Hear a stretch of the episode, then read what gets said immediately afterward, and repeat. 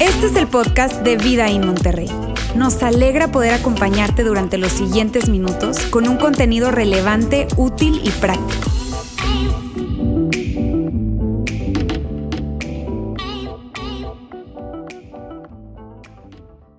Muy buenos días, ¿cómo están? Vamos a hacerlo otra vez. Muy buenos días, ¿cómo están? Bien, qué bueno que están acá. Qué gusto verlos. Yo soy Fer, soy parte del equipo de Vida In. Soy pastor multicampus. ¿Y qué es eso, Fer? ¿Verdad? ¿Qué es eso, pastor multicampus? Tengo el privilegio y honor, la verdad, de poder acompañar a los pastores que están en las diferentes ciudades donde tenemos un campus Vida In. Actualmente son cuatro y definitivamente seremos más. Estamos persiguiendo esa gran esa gran visión de ser más campus Videín en más ciudades. Y ese es mi rol actualmente. Gracias, honestamente, muchísimas gracias por venir para acá o conectarte a través de la transmisión online, por venir, por conectarte a Videín. Estamos fascinados de tenerte, especialmente si es la primera vez que estás con nosotros. Y mira, te voy a decir algo.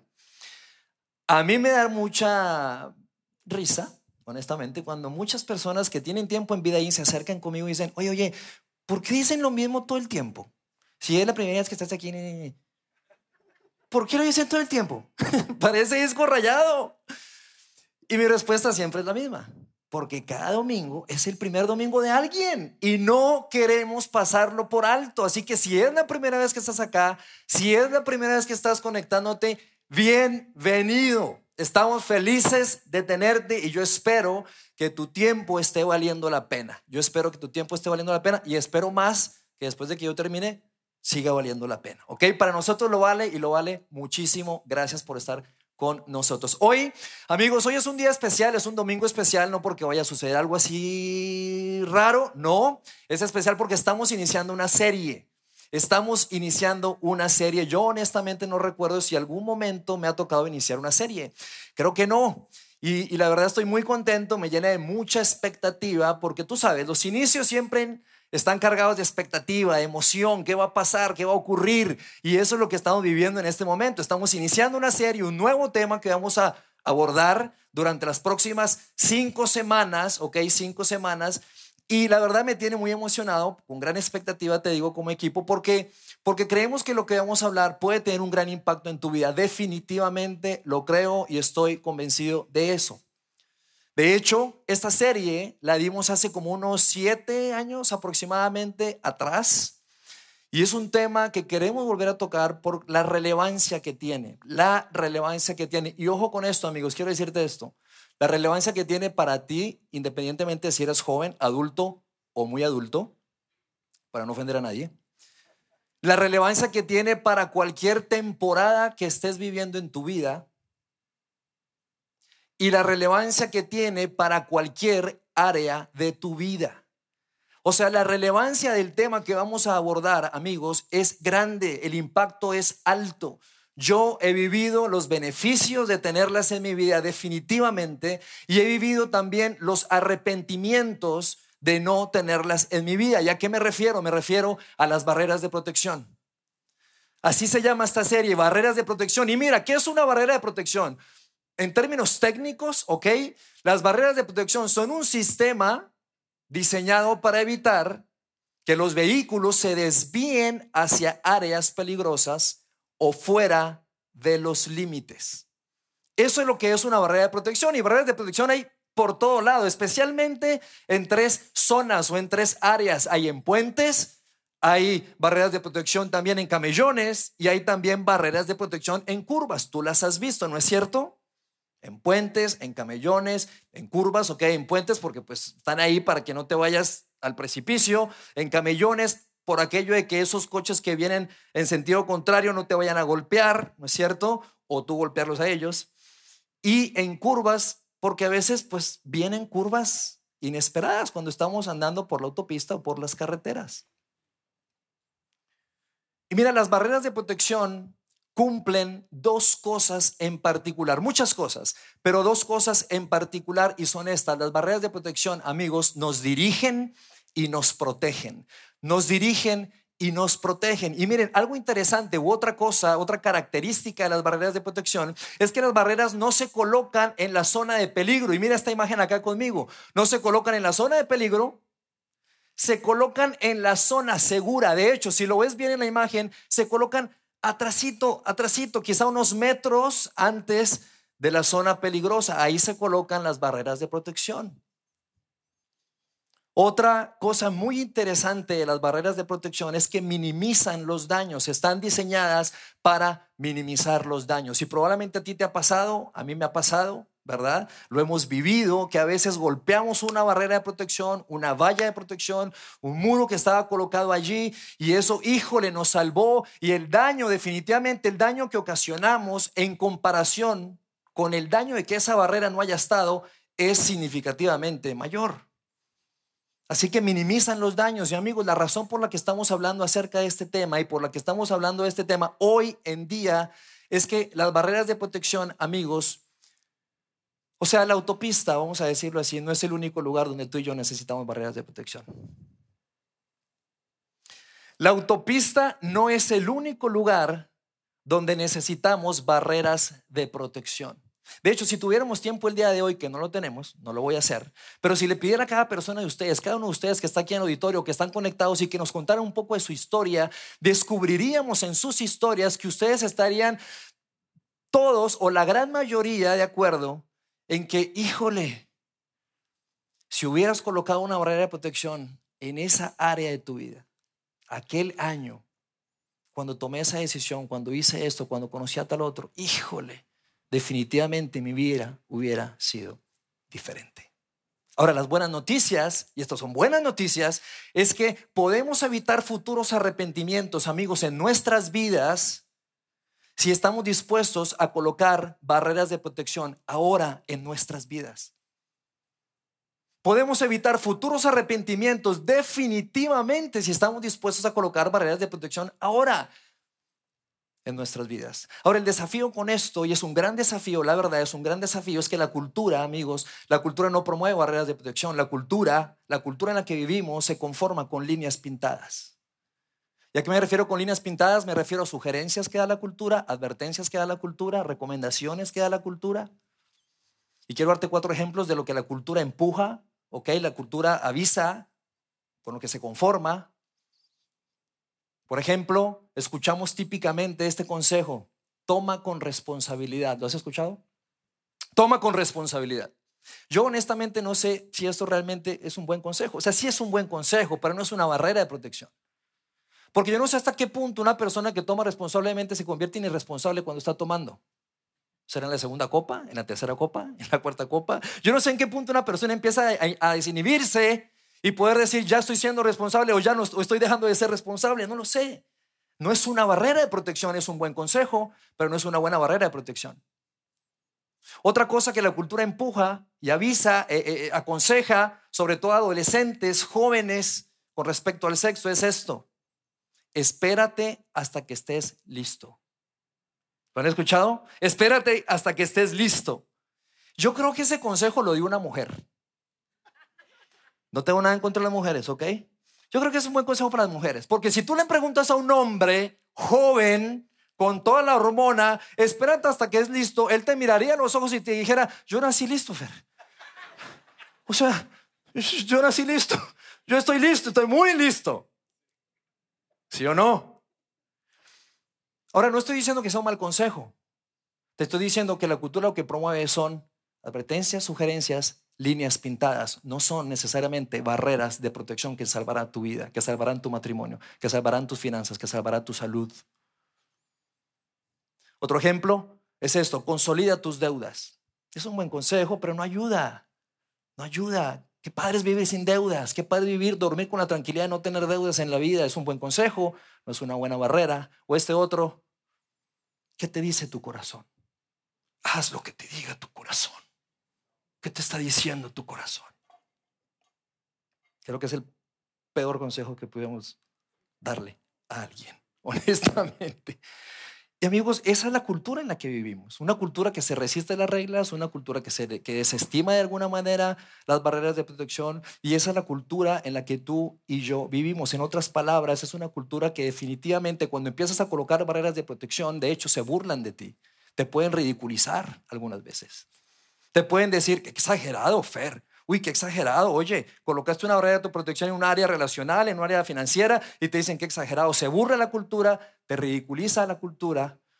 Por el contrario, amigos, cuando se trata de colocar barreras de protección, definitivamente, cuando tú ves a lo largo del tiempo, híjole, traen tanta paz, tanta libertad que tú dices, qué bueno que lo hice.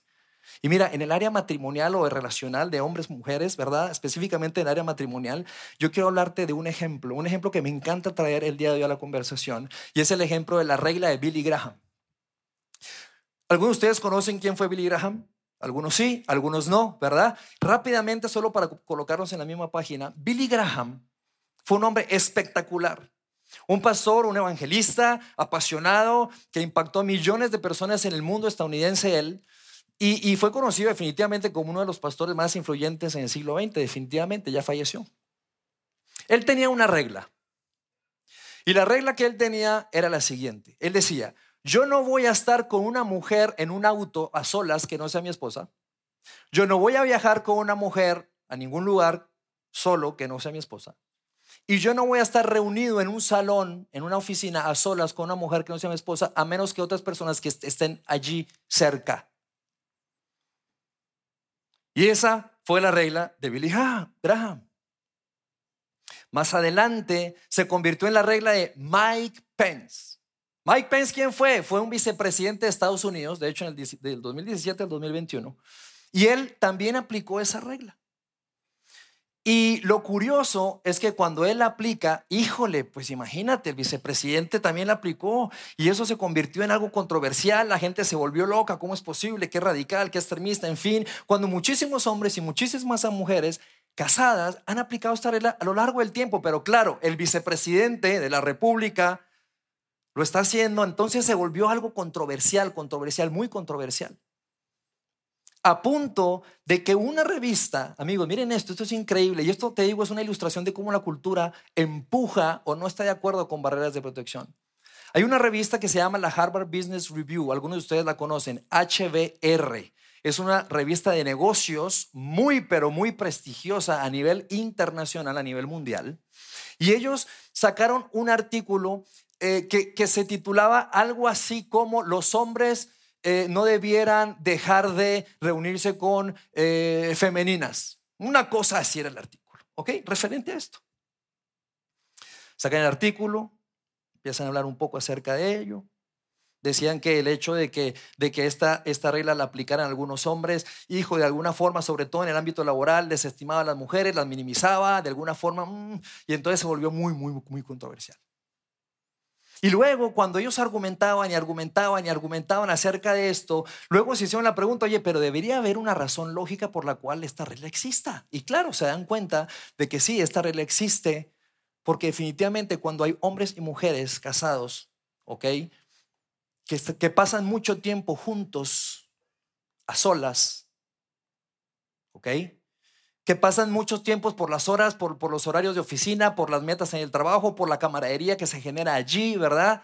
Cosas malas le suceden a personas que no deberían de sucederle cosas malas. Y esa fue la razón lógica por la que ellos, te digo, decían esto.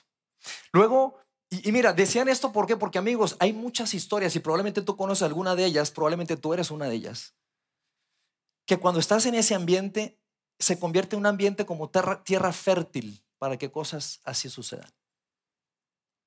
Para que cosas malas le sucedan a gente que no deberían de sucederle cosas malas. Y en este contexto laboral que te estoy platicando, ellos avanzan y hacia el final del artículo ellos dicen lo siguiente, mira esto.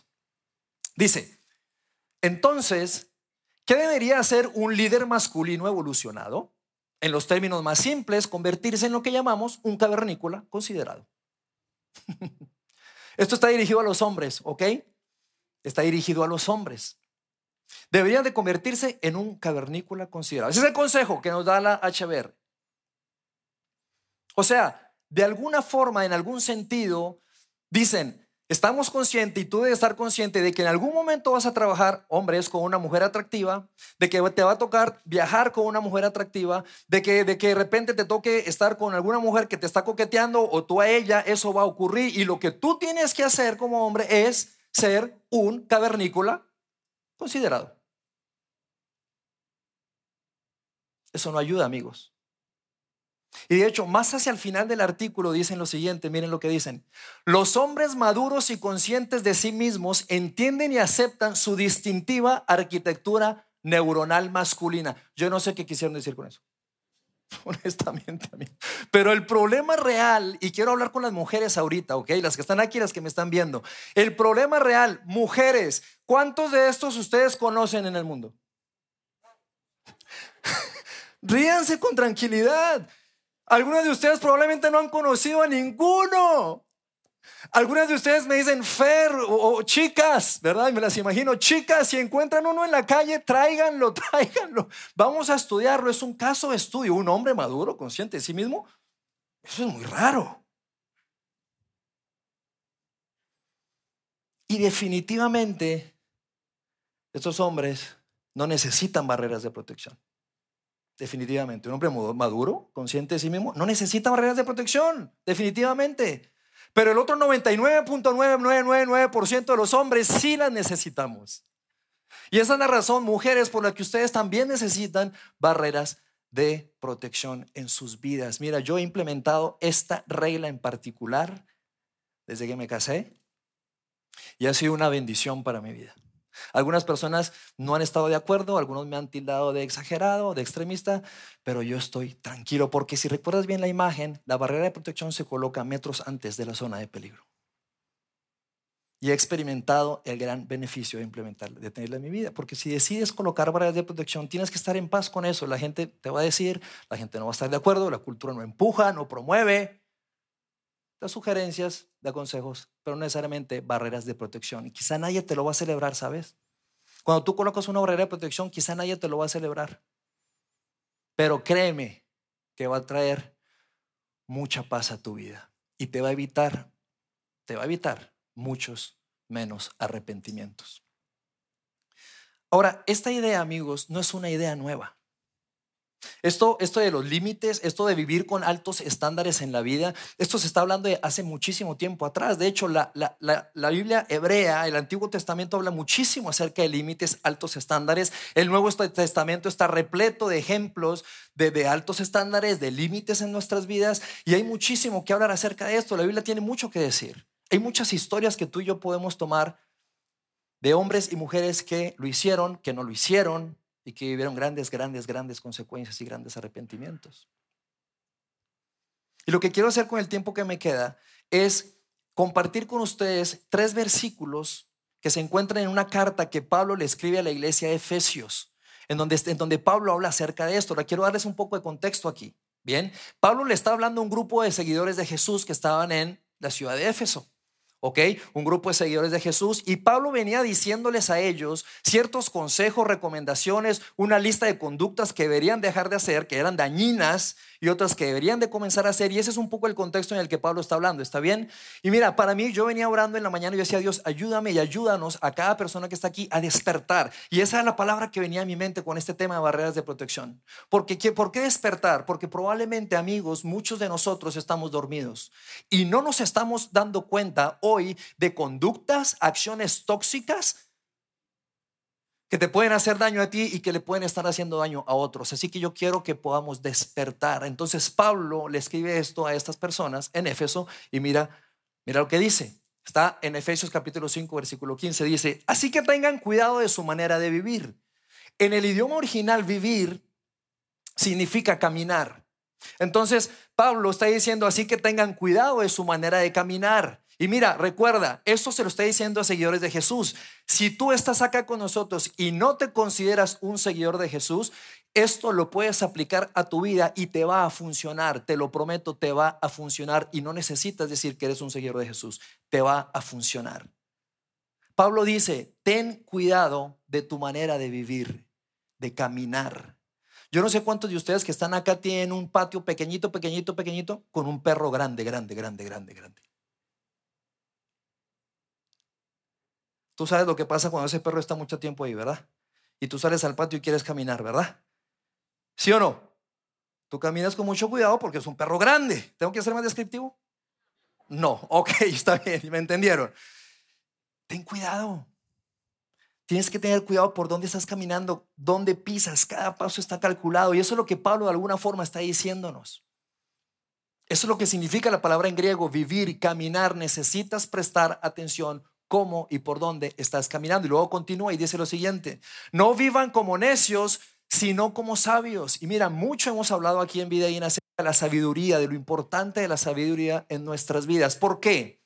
Porque muchas veces tú y yo tomamos decisiones, actuamos, tenemos actitudes conforme a lo que es bueno o a lo que es malo, pero eso no nos deja en un buen lugar. Lo que Pablo está diciendo es que la sabiduría se convierte como en una plantilla, una referencia para ti y para mí para vivir con cuidado en la vida. Porque ¿qué es malo hacer o qué es bueno hacer? Híjole, pues ¿qué, qué malo es tan malo? Pero que es sabio hacer definitivamente te coloca en otro lugar. Te da más perspectiva, te da una amplitud. ¿Qué es sabio hacer? De hecho, si has tenido tiempo aquí con nosotros en Vida In, tú nos has escuchado hablar acerca de esto. ¿Qué es sabio hacer? ¿Cómo sé qué es sabio hacer? Y decimos tres cosas. Decimos esto. ¿Qué es sabio hacer? A la luz de tus experiencias pasadas, a la luz de tus circunstancias presentes y a la luz de tus sueños y planes del futuro, ¿qué es sabio hacer? No que es bueno, si es malo, sino qué es sabio hacer. A la luz de mi pasado, a la luz de mi presente y a la luz de lo que quiero para el futuro, ¿qué es sabio hacer? ¿Será sabio tomar esta decisión? ¿Será sabio dar este paso? ¿Será, será sabio caminar en esa dirección? Y es lo que Pablo está diciendo. Continúa y dice, no vivan como necios, sino como sabios, aprovechando al máximo cada momento cada oportunidad. Y en otras traducciones de la Biblia dice, cuidando su tiempo, cuidando bien su tiempo. Cuida lo que haces con tu tiempo, es lo que Pablo te está diciendo a mí y a ti. ¿Por qué, amigos? Porque el tiempo es el único recurso que tú y yo tenemos limitado, no renovable es el recurso más valioso que tú y yo tenemos. Y es increíble cómo nosotros vivimos la vida creyendo que vamos a tener tiempo. Mira, tú puedes saber cuánto dinero tienes en el banco, pero tú no puedes saber cuánto tiempo te queda en la vida. Al menos aquí en la tierra. Entonces Pablo dice, hey, cuidado, caminen bien, tengan cuidado, sean sabios, sean sabios. Utilicen bien el tiempo, aprovechenlo porque no regresa no regresa. Algunos de nosotros podemos recordar el pasado y quisiéramos recuperar el tiempo, ¿no es cierto? Uy, aquel primer año en la universidad. Si pudiera regresar el tiempo. Uy, aquellos primeros años en nuestro matrimonio, qué momentos eran. Una luna de miel. Y la verdad es que no podemos. No podemos regresar el tiempo, no podemos recuperar el tiempo. Y Pablo está diciendo, hey, necesito que prestes atención. Cuida tu tiempo. Pablo continúa y dice, porque, dice, no vivan como necios, sino como sabios, aprovechando al máximo cada momento oportuno, porque, y luego dice algo medio extraño, dice lo siguiente, porque los días son malos. ¿Cómo? Sí, los tiempos son difíciles. Y eso se lo estaba diciendo hace miles de años a ese grupo de personas y eso es algo que nosotros nos lo está diciendo hoy a ti y a mí. El tiempo en el que estás viviendo es un tiempo difícil. Porque los días son malos, porque los tiempos son difíciles. Y vaya que estamos viviendo tiempos difíciles, amigos, desafíos grandes como nunca antes en la historia de la humanidad. Y tú y yo tenemos que prestar atención. Mira, hay un ejemplo de algo que me pasó eh, eh, actualmente, bueno, recientemente a mí, a nuestra familia, y es que a mi esposa le quitaron la licencia de conducir. De hecho, yo no le pregunté si podía decir de esto, así que... ¿Puedo decirlo, mi amor? Sí, ok, gracias. Este, le quitaron la licencia y no voy a decir por qué. Le quitaron la licencia. En una comida pues Pau estaba, pues no quería salir a la calle, tú sabes, me quitaron la licencia, si me vuelven eh, a encontrar haciendo este, algo que no, no sé, este, ¿verdad? Eh, eh, en fin, ustedes me entienden. Y yo le digo, pero mi amor, tranquila. Ah, porque claro, ella no estaba saliendo del coche, entonces ¿quién estaba saliendo? Yo, a todo. Claro, mi amor, yo estoy para servirte, mi amor.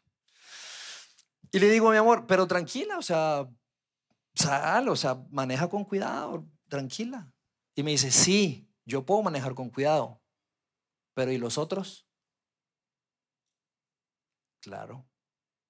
Hay gente que no maneja con cuidado. Entonces no solo depende de lo que ella haga, sino depende de lo que otros hacen. Y es lo que Pablo está diciendo. Vivimos tiempos difíciles. ¿Y sabes qué es eso? Que no solo es suficiente estar pendiente de lo que tú estás haciendo, sino que es necesario que prestes atención a lo que otros están haciendo. No es suficiente, amigos, vivir nuestra vida viendo, estando atento de lo que tú y yo estamos haciendo, sino que es necesario prestar la atención, abrir los ojos a lo que otros a nuestro alrededor están haciendo. ¿Cómo te están mirando? ¿Qué actitudes están teniendo? ¿Qué mensajes te están enviando? ¿Cómo te están tratando? ¿Qué te están ofreciendo? ¿A dónde te están invitando? Cuidado. Pablo está diciendo, cuidado, porque vivimos en tiempos difíciles. No es suficiente prestar atención a lo que tú haces. Luego Pablo continúa y dice, por tanto, no sean insensatos. O sea, o sea, no sean ingenuos. O sea, no crean ni vivan la vida creyendo que la vida está desconectada. O sea, como si el pasado no impactara el presente y el presente no impactara el futuro. No seas insensato, por favor. La vida está conectada y lo que haces hoy tiene un impacto para el día de mañana. Entonces, ¿cómo estás caminando? ¿Por dónde estás yendo? Porque sabes que la vida está conectada. Y Pablo nos está recordando eso a ti y a mí el día de hoy. La vida está conectada. No seas insensato, continúa. No seas insensato, sino entiendan cuál es la voluntad del Señor. Y aquí, amigos, el significado de esta expresión, sino entiendan cuál es la buena voluntad de Dios, ese significado es un significado de, una, de, algo imperativo, o sea, de una orden, sino, hey, entiende. Hey, hey, hey, Pablo está diciendo, necesito que entiendas. Es un imperativo, es un mandato, es una orden. Hey, por eso digo, despierta, entiende. Y no es cierto que cuando tú estás hablando con alguien que no te, están, que no te está entendiendo, tú no le dices, entiende. Y él te dice, pues es que no te entiendo, entiende. o sea, es raro. O sea, Pablo está diciendo, entiendan. Pero amigos, el punto con esta expresión y con esta frase, si no entiendan cuál es la voluntad del Señor, lo que Pablo está diciéndonos, amigos, es esto. Sé honesto contigo. Sé honesto contigo mismo. Por favor. ¿Tú te conoces? Tú sabes cómo eres. Tú sabes de qué pata cojeas. Tú sabes qué propensión tienes a ciertas cosas. Tú sabes qué inclinación tienes a ciertas cosas que no necesariamente son sabias. ¿Tú te conoces? Tú sabes lo que es correcto hacer en ciertas circunstancias. Tú sabes lo que es sabio hacer. Hey, sé honesto contigo. ¿Por qué? Porque una cosa lleva a la otra. Y aquí Pablo nos da un ejemplo de eso. Una cosa lleva a la otra, amigos. Una cosa lleva a la otra. O sea, una mentira lleva a una mentira más grande. Una mirada puede llevar a una cita. Una cosa lleva a la otra. Así como una mentira lleva a una mentira más grande, así como una mirada puede llevar a una cita. Híjole, ¿y sabes? Las barreras de protección son ese tipo de cosas que evitan que te lleven a otra cosa. Amigos, esto es, esto es, esto es tan relevante. Las barreras de protección son el tipo de cosas que evitan que lleves tu vida a otra cosa. Entonces Pablo nos va a dar un ejemplo de esto, de cómo una cosa lleva a otra y dice lo siguiente. Dice, no se emborrachen con vino que lleva al desenfreno. El desenfreno es la gratificación sexual de perder el control, de la falta de autocontrol. Y esto aplica con el vino, esto aplica con el alcohol y esto aplica con cualquier cosa en cualquier área de tu vida. Y él le está dando un ejemplo, no se emborrachen con vino que lleva al desenfreno. Paréntesis, rapidito aquí. Si más de una persona te ha dicho que tomas mucho, tomas mucho. Es verdad. Presta atención. Cierro paréntesis. Porque el problema con emborracharse, el problema con emborracharse es esa mujer que está golpeada. El problema con emborracharse es cruzarse el camellón y lastimar a una familia que no tenía nada la culpa y terminó en el hospital, alguno de ellos fallecidos quizá. El problema con emborracharse es el joven que empezó, que le gustó, que le presionaron, en fin, y luego sus amigos lo dejaron, pero él no pudo, ya no pudo, ya no pudo. ¿Por qué? Porque lo que era un pasatiempo se convirtió en un estilo de vida. ¿Y cuántas historias no hemos escuchado o propias del impacto tan destructivo y tóxico que tuvo el alcohol en nuestras familias? Y vivimos con remordimientos, vivimos con tristeza y vivimos con esas duras y grandes consecuencias. Si tan solo, si tan solo hubiera prestado atención. Si tan solo, si tan solo mi papá, mi mamá se hubieran mantenido sobrios. Si tan solo mi papá no hubiera aceptado esa llamada o si tan solo, si tan solo, si tan solo. Si tan solo. Y amigos, el tema con esto es que las barreras de protección, mira, esto es lo que hacen las barreras de protección, nos salvaguardan de entregarle el control de nuestras vidas a alguien o algo. Las barreras de protección salvaguardan tu vida, la de tus hijos, la de tus nietos y tus futuras generaciones, de entregarle el control de tu vida a alguien o algo son un paso, amigos, las barreras de protección son un paso para eso, para hacer un futuro con menos arrepentimientos. Porque no significa que no nos vayamos a equivocar, definitivamente, pero definitivamente significan que viviremos con muchos, muchísimos menos arrepentimientos. Definitivamente. Entonces Pablo, Pablo, me encanta el ejemplo de Pablo y Pablo continúa y, dice, no se emborrachen con vino que lleva el desenfreno, al contrario. Y aquí Pablo, amigos, aquí Pablo hace un cambio de rumbo, da un giro. Un giro inesperado, pero un giro extraordinario. ¿Por qué? Porque Pablo lo que va a decir a continuación va, va, va a estar apalancado con respecto a su fe, ¿ok? Con respecto a su fe en Jesús, con respecto a su fe. Y te digo, es un giro, hace un cambio, pero es un cambio espectacular.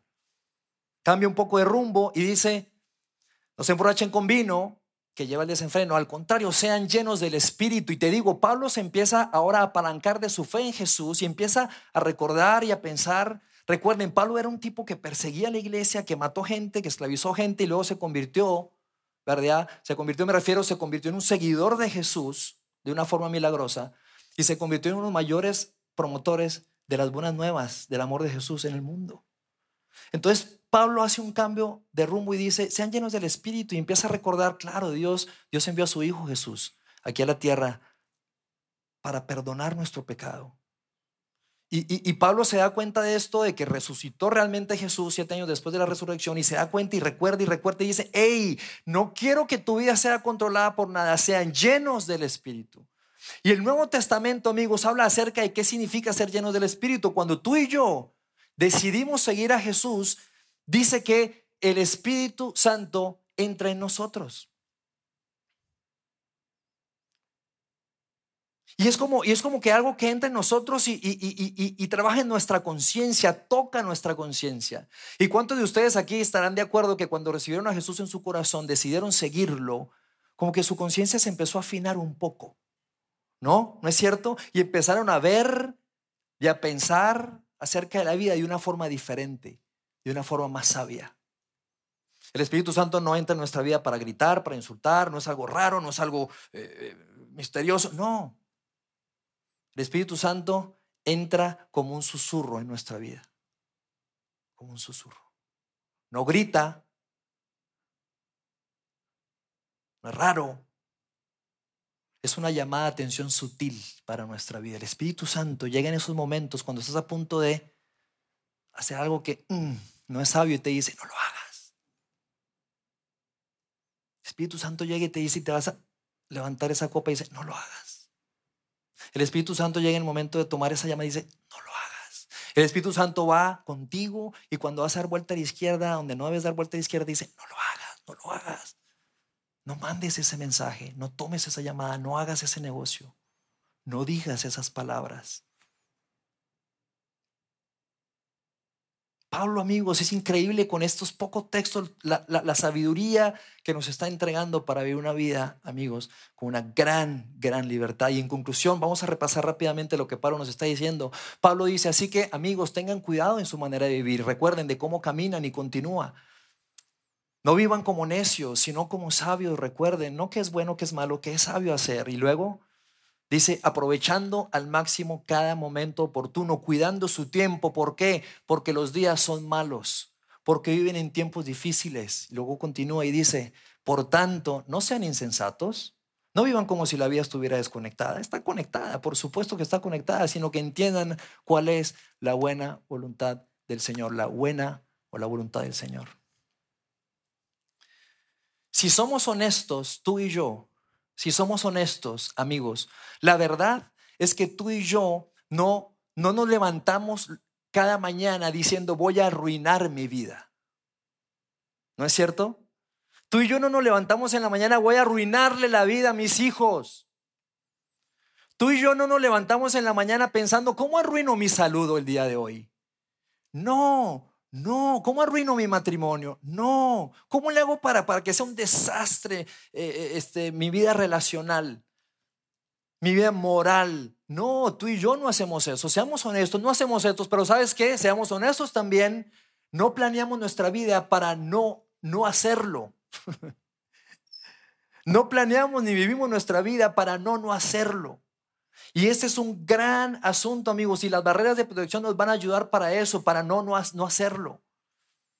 Y el otro beneficio, el otro gran beneficio que tiene este tema, amigos, y, es un beneficio incluso mayor del de simplemente vivir con menos arrepentimientos, es este. El inicio del mensaje les decía que, que las barreras cumplían dos propósitos principales. ¿Se acuerdan? Que las barreras nos dirigen y nos protegen.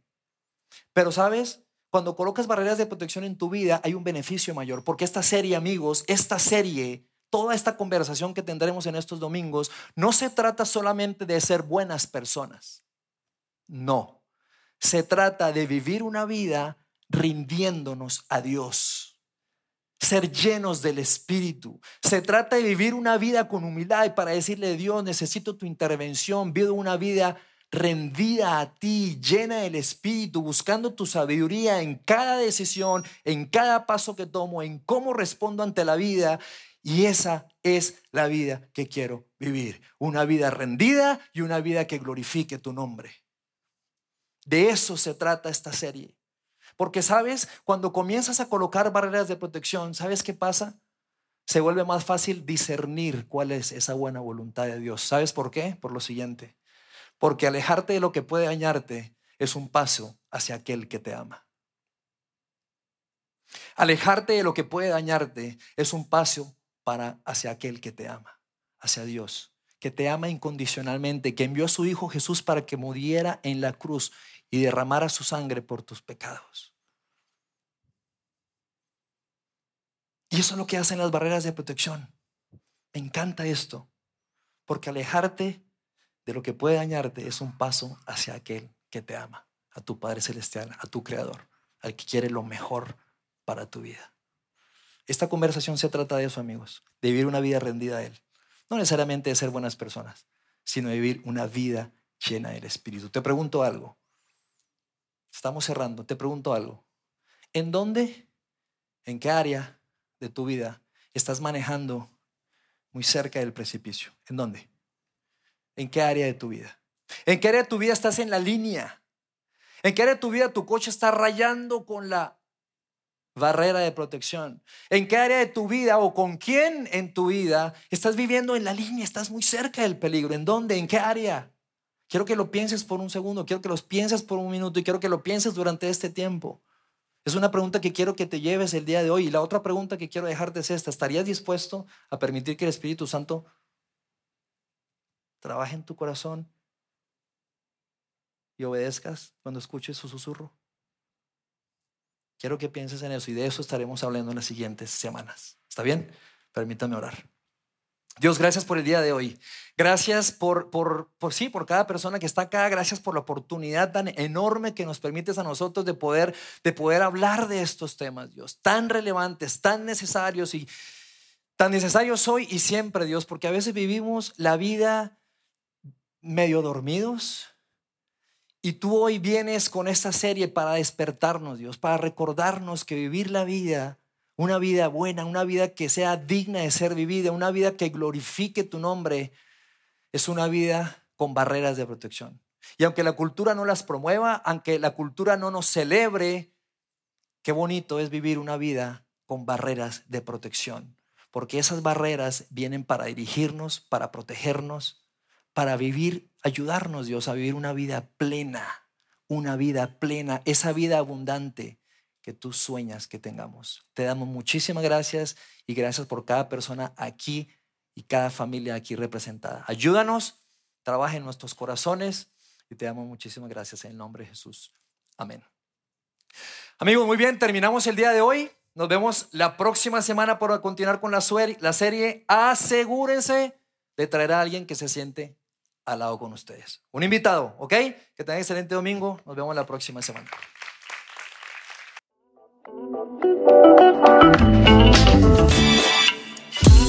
Sigue conectado a los contenidos de Vida en Monterrey a través de nuestro sitio web y de las redes sociales. Muy pronto estaremos de vuelta con un nuevo episodio.